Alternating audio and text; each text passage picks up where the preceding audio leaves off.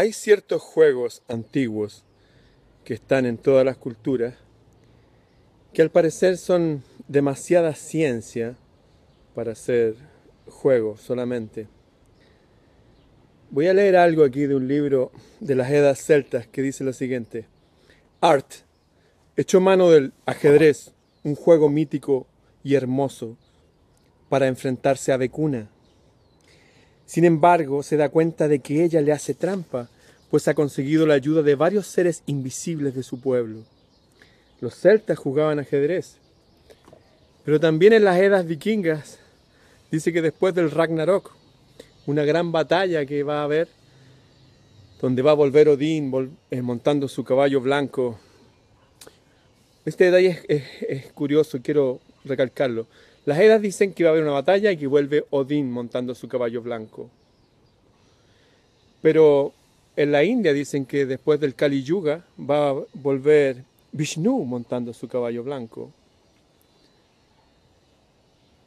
Los árabes y judíos dicen que después de Armagedón, unos dicen que va a volver el Mesías montando su caballo blanco y el otro va a volver su profeta montando su caballo blanco.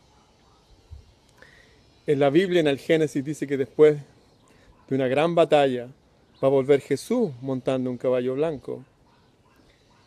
Y finalmente los mayas, que no tenían hípica, no conocían los caballos, dicen que después de una guerra que va a haber, van a volver los dioses montando sus caballos de plata. Todos dicen lo mismo. Todos dicen exactamente lo mismo. Guerra, momento increíblemente malo, pero después de eso alguien que viene del cielo, gente, dioses, familia antigua, etc. Hay juegos que han venido viajando a través de todas las épocas y uno de esos juegos es el ajedrez. Al parecer en el arte, en juegos, en canciones, en la geometría, incluso en construcciones, vienen ciertas claves de vida que es bueno saber leer. Bien, voy a hablar del ajedrez. ¿De dónde salió ese juego tan extraño? Una historia antigua nos lleva a la India, donde había un tipo que se llamaba Laur Sesa. Laur Sesa era un hombre que vivía en las afueras, en el perímetro de un reino. Estoy hablando de esa época donde estaban esos palacios dorados y verdes y rosados, que ahora quedan solo las ruinas. Bueno, y este niño, su papá había muerto y vivía con su madre. La madre siempre le había mostrado al rey que vivía lejos como un modelo de padre. Y efectivamente este rey era como un padre de todos. De hecho, habían dos días a la semana en que toda la gente podía ir a verlo y les preguntaban ahí, no sé si tenía algún litigio y el rey decidía entre los dos, era rey, era juez, era todo. Era un rey bueno, era un reino próspero. Pero un día se desató una guerra contra él y llegaron sus consejeros y le dijeron al rey que el reino vecino, que tenía problemas económicos, había desatado una guerra contra ellos. Y el rey dijo a sus consejeros, bien, hay que ir a la guerra entonces. Entonces tomaron el ejército y fueron. Y dentro de ese ejército iba el hijo primogénito del rey. Pasaron dos semanas y volvieron estos guerreros de la India y con la noticia que habían ganado la batalla. Y el rey pregunta, oye, ¿y dónde está mi hijo? Y todos ellos se miran y nadie quería decirle, oye, mi hijo, ¿qué pasó? Y se acerca el jefe de ellos y dice, ¿sabes qué? Tu hijo murió en batalla. dijo, pero ¿cómo murió en batalla? ¿Cómo lo dejaron morir? No, es que usted no entiende. Pero no, no, no. No puede ser. ¿Cómo me están diciendo esta noticia? La cosa es que hizo traer una caja de arena. Y en la caja de arena pusieron caballos, soldados en miniatura, torreones de azar, qué sé yo. Figuritas que representaban a, a las piezas de una guerra. Y cada uno fue y le explicó cómo en algún momento el príncipe se enfrentó por aquí. Le trataban de explicar. Y el rey no entendía nada. Y este rey que había sido tan bueno y tan generoso con su pueblo y tan alegre y tan sabio, frente a esa noticia terrible, demudó su rostro y todo. Y ya no quería ver a nadie. Y empezaron a pasar los días y las semanas y los meses. Y esta noticia de que el rey se había entristecido hasta su alma, cubrió todo el reino y los reinos vecinos. y llegaron donde este niño que se llamaba Laur César, que era un joven en realidad. Y Laur César le dijo, pero ¿cómo mamá? No puedo dejar que nuestro padre esté triste. Yo inventé un juego y se lo quiero regalar. Ya. Y la mamá le dice, bueno, ve y regálaselo. Y el niño viajó varios días, llegó hasta las puertas del palacio, trató de entrar, los detuvieron los guardias y él dijo, oye, yo soy hijo del rey también, pertenezco a este reino. Y los guardias se rieron, se mofaron de él y lo dejaron afuera. Y él se quedó ahí mirando el palacio y todos los días trataba de entrar y no lo dejaban entrar. Y él decía que tenía un regalo para el rey, que le podía alegrar y no lo dejaban entrar. Y un día estaba lloviendo y estaba la César con su ajedrez así, lo tenía afuera en la lluvia, estaba tiritando. Y el rey dice, ¿quién es ese joven que todos los días lo veo ahí? Y se le acerca alguien y le dice, no, es un tipo medio loco que dice que es tu hijo y que, te trae un regalo. Y el rey dijo, mm, siento algo en mi corazón, tráiganme a ese joven para acá. Y llegó la Urcesa y le dijo, mira, te traje un regalo que inventé, que es este. Y le mostró un tablero con 64 casillas y una figurita, unos elefantes de guerra, que ahora son caballos, qué sé yo. Y le dijo, y quiero enseñarte porque yo sé que este juego te va a alegrar. Y el rey lo miraba nomás, dijo, ya, enséñame. Y él empezó a enseñar el movimiento de las piezas, que el caballo, que esto, que lo otro. Y de repente el rey dice, oye, ¿por qué la reina tiene tanto poder? Porque en el ajedrez la reina es la figura que tiene más poder. Dijo, ah, es que la reina representa no solamente tu mujer, sino el espíritu patriótico del pueblo, con el, sin el cual no puedes ganar. Ah, dijo él. Ya voy a empezar a jugar. Y el rey le dijo, ¿sabes qué? me gustó tu juego, vuelve mañana. Y el otro día volvió a la Urcesa, donde el rey, con su tablero, con su figura, qué sé yo.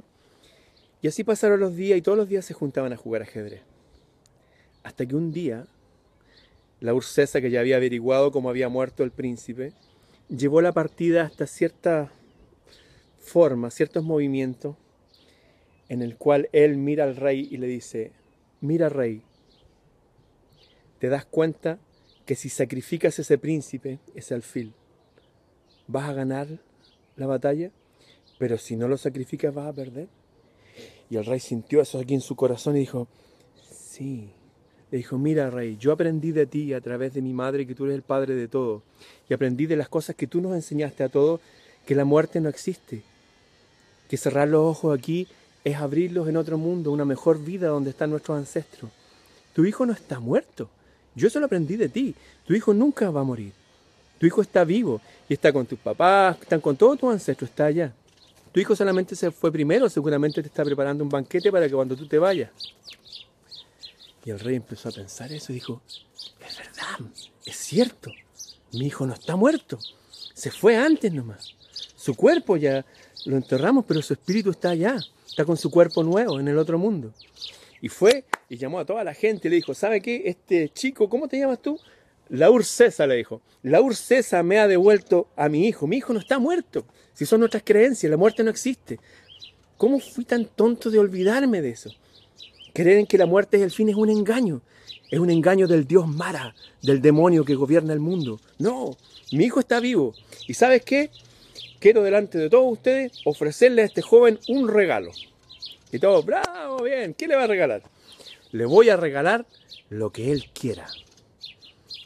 Hasta la mitad de un palacio. Administrar una provincia, si quiere. Lo que él quiera. Y se acercó a la Ursesa y dijo, oye, no, yo no, venía pensando en esto, yo estoy feliz con esto que estamos viviendo todos acá, pero no quiero regalo. Y se acercó un consejero y le pegó un codazo y le dijo, oye, estúpido, negarte un regalo del rey es una, una ofensa grave. Y la Ursesa dijo, mm, ya, ya sé lo que quiero. Y tomó el tablero y dijo, quiero un grano de trigo por esta casilla, dos granos de trigo por esta, cuatro por esta, ocho, así hasta llenar el tablero. Y todos se rieron así, ja, ja, qué estúpido este joven. Con un saco de trigo te vamos a pagar. ¿Estás seguro que eso es lo que quieres? Sí, dijo, eso quiero. Bien, dijo el rey, es su voluntad. Denle a este tipo lo que quiere. Pasaron cinco minutos. Volvieron los sabios y dijeron, eh, rey, tenemos un problema. Sí, ¿qué pasa? Es que la deuda es impagable. ¿Cómo que impagable? Sí, es impagable porque si hacemos eso que dijo él de 1, 2, 4, 8, tendríamos que tener una montaña de trigo 75 veces del porte de los Himalayas para poder pagarle. Y el tipo miró a la Ursesa y le dijo, nuevamente me has sorprendido. ¿Sabes qué? Yo necesito gente como tú, gente fuerte y de fe junto a mí. Desde el día de hoy te nombro mi hijo. Y lo nombró su hijo. Y esa es la historia del ajedrez y de la Ursesa. Ahora, hay muchas cosas que se sacan de este juego. Yo voy a nombrar una, una sola. Y que se aplica, tiene muchas aplicaciones. ¿Qué pasa, por ejemplo, si estamos en este mundo, como decía ese rey, la Ursesa, que está gobernado por un dios malo? Y como que toda la gente es media corrupta, los que gobiernan y todo, ahí el mal gobierna. ¿Qué hacer? Bueno, se puede aplicar esto, que funciona en la biología también. Si yo logro ser autónomo y mantener mi sonrisa intacta desde mi alma y pasar por este mundo sin tener que sufrir, sin tener que estar, no sé, dependiendo de las decisiones de otros para mi vida, y convenzo a dos más que sean así, y estos a dos más. Dicho de otra forma, si cada uno se transforma en un ejemplo de vida, de la vida que uno debe vivir, obviamente hay que salirse del sistema para eso. Si yo hago esto, en 32 pasadas de esto, llegaríamos a 8 mil millones. Eso es más que toda la población de la Tierra. Por eso que poca gente ha cambiado el mundo. Por ejemplo, Pitágoras era uno, pero su enseñanza pasó unos pocos y esos otros pocos, etc. Todas las filosofías y las religiones verdaderas, y también las falsas, lamentablemente, funcionan así. Todo empieza por uno, yo, el cambio empieza por mí, independiente de todo. Las células funcionan así. Es una célula, se dobla a dos, a cuatro, así llegamos a este mundo. En el juego del ajedrez hay varias claves. Una es esa. Otro día les voy a contar otras más. Eso sería todo por hoy. Chau.